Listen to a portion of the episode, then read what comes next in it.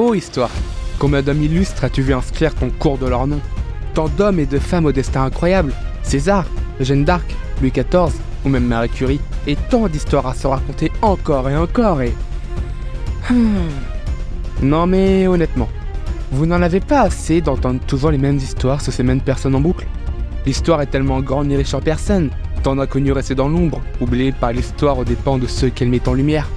Et si, pour une fois, nous inversons le sens du projecteur pour éclairer la vie de personnes tout aussi illustres, mais comme nous entendons leur nom, une seule question nous vient. C'est qui lui?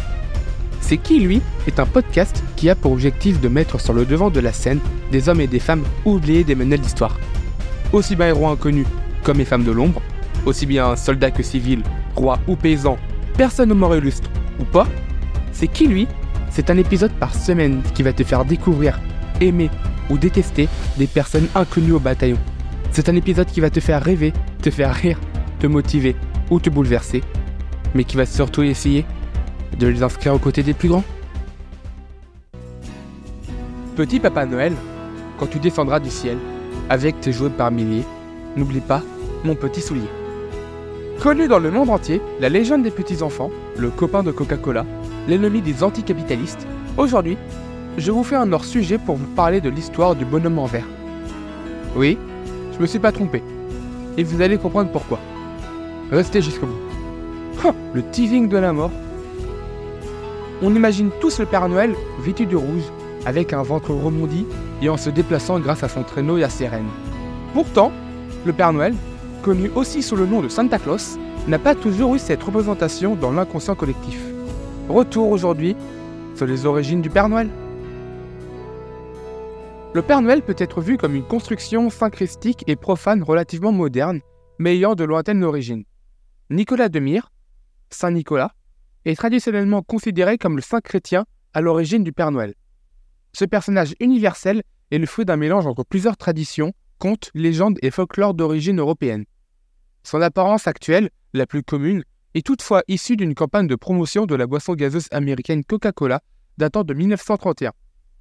Au IVe siècle, sous le règne de l'empereur Constantin, la toute première célébration chrétienne de Noël a lieu à Rome à la date du 25 décembre 336. Le rapprochement de la fête de Noël avec celle des Saturnales dans la Rome antique a été fait depuis longtemps. Marqué par de grandes réjouissances populaires, les Saturnales voyaient les barrières sociales disparaître on organisait des repas, on fait changer des cadeaux, on offrait des figurines aux enfants et on plaçait des plantes vertes dans les maisons, notamment du hou, du gui et du lierre. À partir de 274, les Saturnales sont prolongées. Avec l'arrivée de la chrétienté, il y eut plusieurs réformes pour essayer de supprimer les anciens rituels. En France, sous l'Ancien Régime, le 1er janvier est fixé comme premier jour de l'année civile par l'édit du Roussillon du 9 août 1564. Mais d'autres États l'avaient adopté auparavant, comme le Saint-Empire romain la légende de Saint Nicolas est établie depuis le Moyen Âge, on le célébrait le 6 décembre.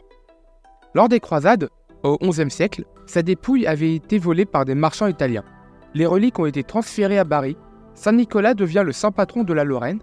Par la suite, sa légende est reliée à celle de la Nativité. Il deviendra alors dans presque toute la France Papa Noël, soit père de la Nativité.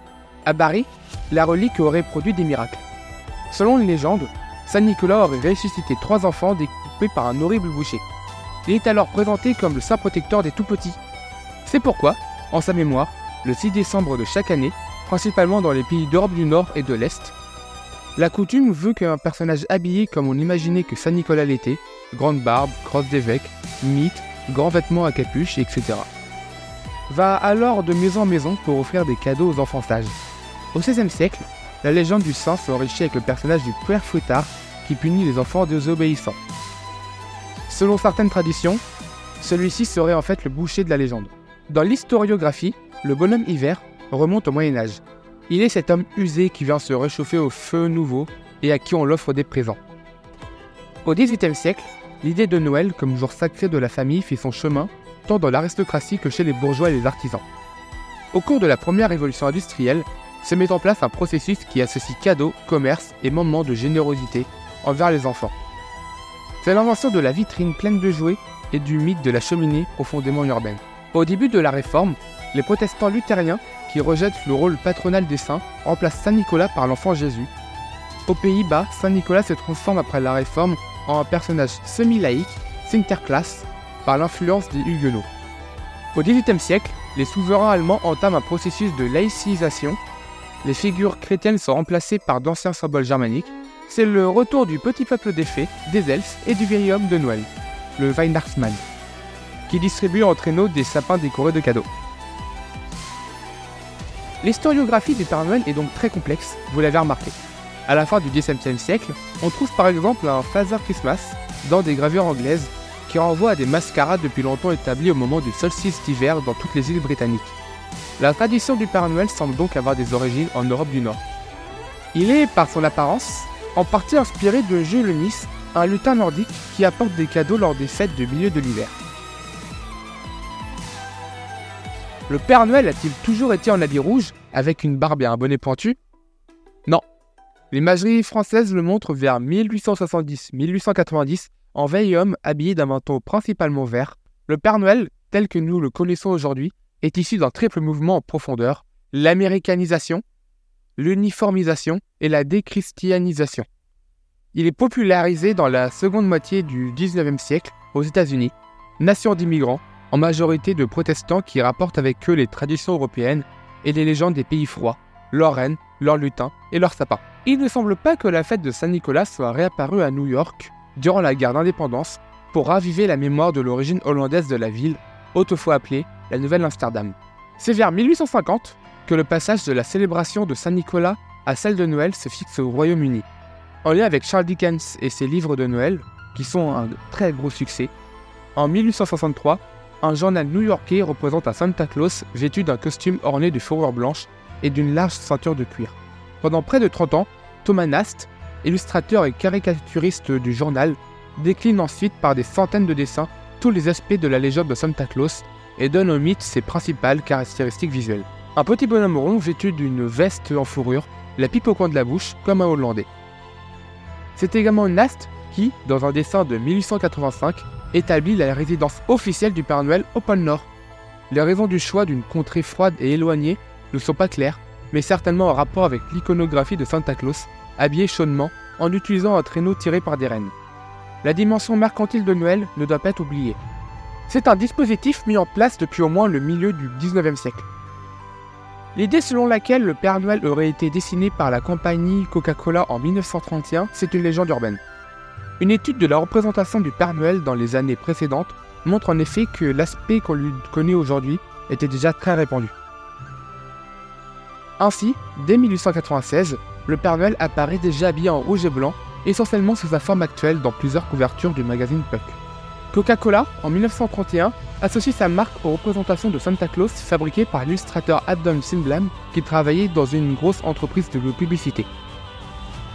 De nombreuses entreprises avaient déjà utilisé son image dans des publicités, comme le fabricant de stylo Waterman en 1907, le manufacturier de pneumatiques Michelin en 1919, le fabricant de savon Colgate en 1920, et donc Coca-Cola, dès les années 1920, reprirent les illustrations de Thomas Nast.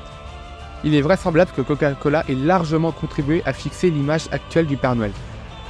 Une campagne de presse condamnant son utilisation comme outil de merchandising et alors menée et atteint son paroxysme lorsqu'un prêtre dijonnais, Jacques Nourissat, condamne au bûcher le personnage du Père Noël.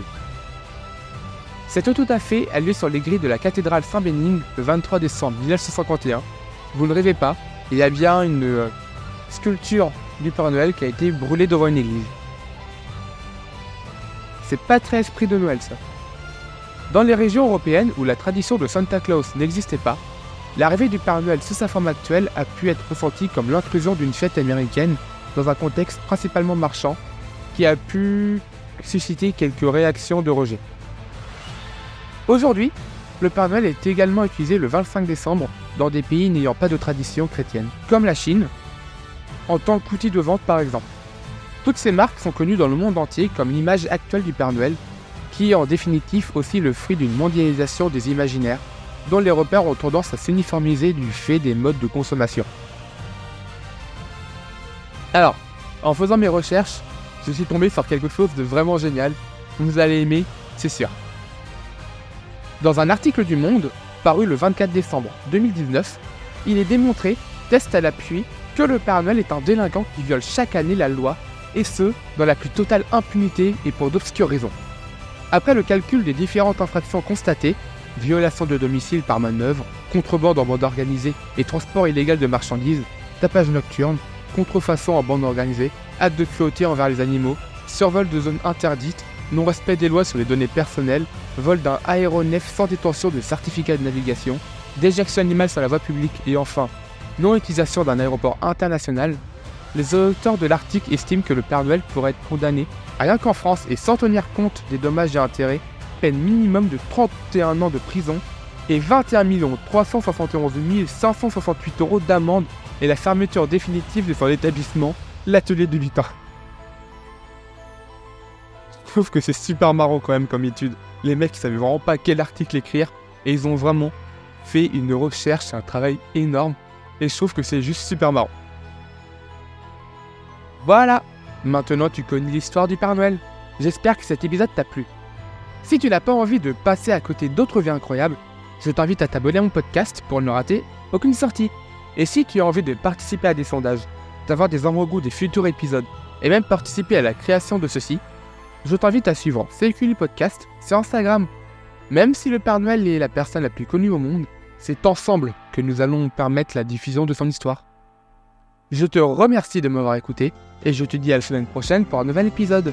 Mais maintenant, tu connais l'histoire du Père Noël et tu ne pourras plus dire c'est qui lui?